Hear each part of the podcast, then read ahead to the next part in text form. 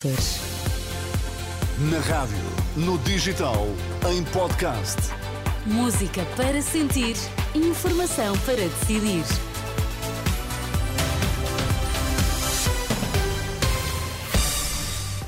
São as notícias das 5 na Renascença com a Ana Rita Borda d'Água para já os destaques. Olá, bom dia. Bom dia. António Costa acusa o Presidente da República de ter feito uma avaliação errada ao optar por dissolver a Assembleia da República e convocar eleições antecipadas.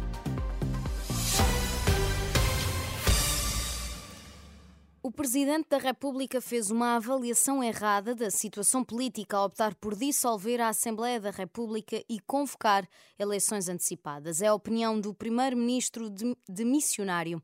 António Costa defende que podia ter sido demitido sem que houvesse dissolução do Parlamento e diz que Marcelo Rebelo de Sousa tinha todas as condições para uma solução alternativa. Deixa mesmo um desejo em forma de recado para Belém. O Presidente da República fez uma avaliação errada e só espero, só espero, eh, que das eleições do próximo dia 10 de março resulte uma, uma situação mais estável do que aquela que tínhamos atualmente. Nesta entrevista à CNN de Portugal, António Costa reconhece que nem ele próprio está acima da lei e que, se há suspeitas, devem ser investigadas e apuradas. Eu sei que o tempo da justiça tem um tempo próprio que não é o tempo do não noticiário. É o tempo dos mídias. Não é o tempo dos mídias, não é o tempo da vida das pessoas, é o tempo que é. E pronto, eu cá por mim eh, estou conformado, estou conformado, estou magoado, mas estou conformado. E aguardo serenamente que a Justiça tome uma decisão sobre o que é que vai fazer. Palavras de António Costa, que diz aguardar serenamente pela decisão da Justiça. As comissões do Utentes de Saúde dos Conselhos de Almada e Seixal estiveram esta segunda-feira em protesto junto à entrada do Hospital Garcia de Horta. A iniciativa serviu para reclamar medidas que assegurem o acesso pleno às urgências. Luísa Ramos, da Comissão e Utentes de Almada, aponta à Renascença o caso concreto das urgências de pediatria que não funcionam no período noturno. As urgências pediátricas encerram todos os dias das 20 às 8 da manhã. Ora, este horário também, neste horário também não existem centros de saúde.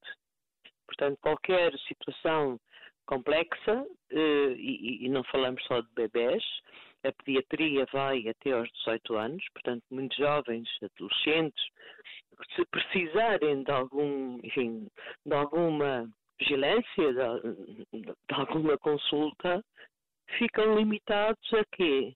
Ou vão ao privado ou vão para Lisboa. Sendo que Lisboa não é a resposta, na medida em que todos conhecemos os constrangimentos que existem nos vários hospitais de Lisboa. Declarações de Luísa Ramos, da Comissão Utentes de Almada, em declarações à jornalista Marisa Gonçalves. O Grupo Vita, coordenado pela psicóloga Ruta Agulhas e criado pela Conferência Episcopal Portuguesa, apresentou hoje o primeiro relatório de atividades e um manual de prevenção da violência sexual sobre crianças e adultos vulneráveis no contexto da Igreja Católica em Portugal e é assente em 10 mandamentos. O Grupo Vita vai fornecer ainda os dados dos primeiros seis meses de atividade desde que entrou em funcionamento em maio. O presidente norte-americano Joe Biden recebe em Washington o homólogo ucraniano Volodymyr Zelensky para discutir as necessidades urgentes da Ucrânia e sublinhar o compromisso inabalável dos Estados Unidos para com Kiev. O encontro com Zelensky surge numa altura em que a administração norte-americana tenta aumentar a pressão sobre o Congresso, onde há um bloqueio à aprovação de um novo pacote de ajuda à Ucrânia na guerra com a Rússia.